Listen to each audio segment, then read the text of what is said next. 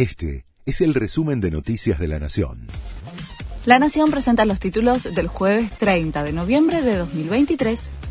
El gobierno compensa a las provincias con aportes del Tesoro Nacional y otros fondos para que paguen aguinaldos y sueldos de diciembre. Lo anunció el ministro Sergio Massa tras un encuentro con mandatarios de distintos signos políticos en el Palacio de Hacienda. En total, van a recibir 230 mil millones de pesos en los próximos días. Caputo le agradeció a Milei por la designación en economía. El nombrado titular del Palacio de Hacienda le envió un mensaje al presidente electo por haberlo elegido para el cargo. Muchas gracias por confiar en mi persona para ayudar en este tan difícil momento del país. Vamos a dejarlo todo para darle una alegría a todos los argentinos de bien que tanto se la merecen, escribió en ex Caputo. Diciembre llega con aumentos. Los que deban renovar alquileres tendrán una suba cercana al 119%. Los peajes, 50%.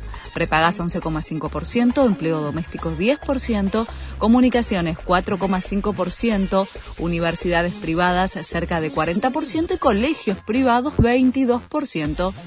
Israel y Hamas anunciaron una extensión de la tregua en Gaza. El alto el fuego, prolongado apenas 10 minutos antes de que acabara la anterior, es para continuar con el intercambio de secuestrados por Hamas por prisioneros palestinos. Una hora después del anuncio, dos atacantes palestinos abrieron fuego contra civiles cerca de una parada de colectivos en Jerusalén. Asesinaron a tres personas y hay 11 heridos. Los terroristas fueron abatidos cuestionan a la televisión pública por no llamar movimiento terrorista a Hamas.